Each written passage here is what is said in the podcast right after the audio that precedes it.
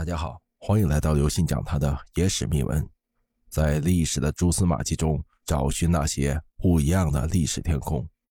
历史悬案：朱棣为何大肆捕捉天下的尼姑？永乐十八年（公元1420年），明成祖朱棣突然下令，将全国所有的尼姑以及女道士统统逮捕，送到京师逐一审问，验明真实身份。这场史无前例的大锁天下尼姑案，打破了佛门千年来与世无争的静雅。那么，朱棣为什么要捕捉天下的尼姑呢？这尼姑啊，本是出家修行的女教徒，讲究六根清净、四大皆空，与朝廷素无瓜葛。但明朝的尼姑却遭受到了前所未有的侵扰和追捕。事情的起因却是一场发生在山东境内。由唐塞尔领导的农民起义运动导致的。据《明史》及清代有关野史杂抄记载，唐塞尔于永乐十八年二月，在家乡蒲台（今山东滨州）聚集数千白莲教徒，以红白旗为号，揭竿而起，对抗朝廷。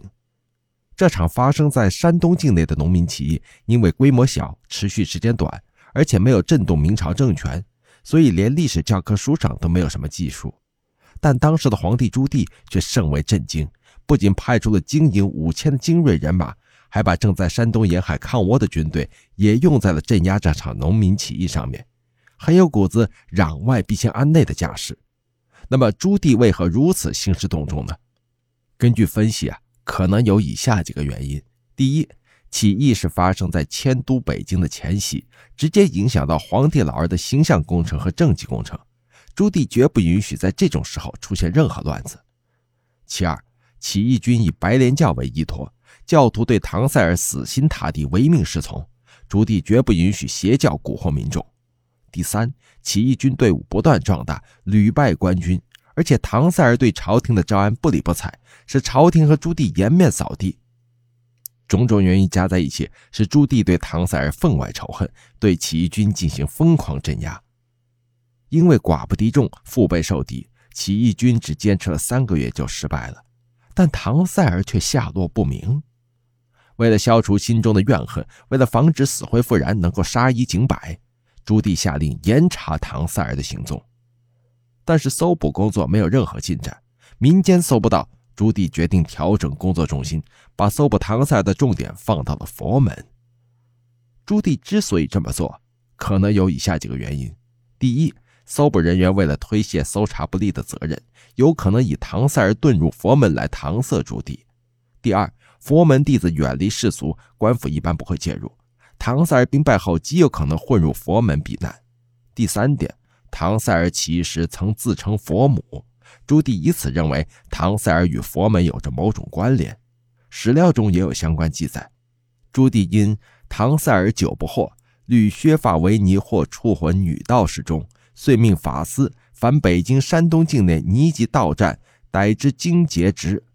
于是朱棣下令将北京、山东的尼姑女道士统统逮捕，押送朝廷审讯。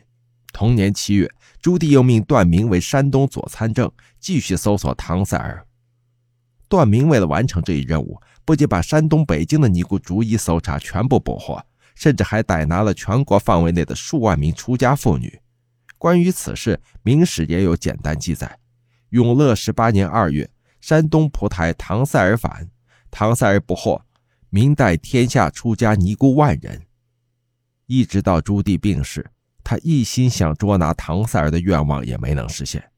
明朝强大而又严密的特务巡查机构，在捉拿唐塞尔的问题上，因为不得民心，所以想出通过捕捉天下尼姑的荒唐极端办法，最终也无济于事。得到的结果是，塞尔卒不获，不知所终。那么唐塞尔究竟哪儿去了呢？多少年来，不少历代史学家为了寻觅这位巾帼英雄的最后归宿，穷经皓首，至今仍无法定论。各位听众朋友，本次节目呢就跟大家分享到这里。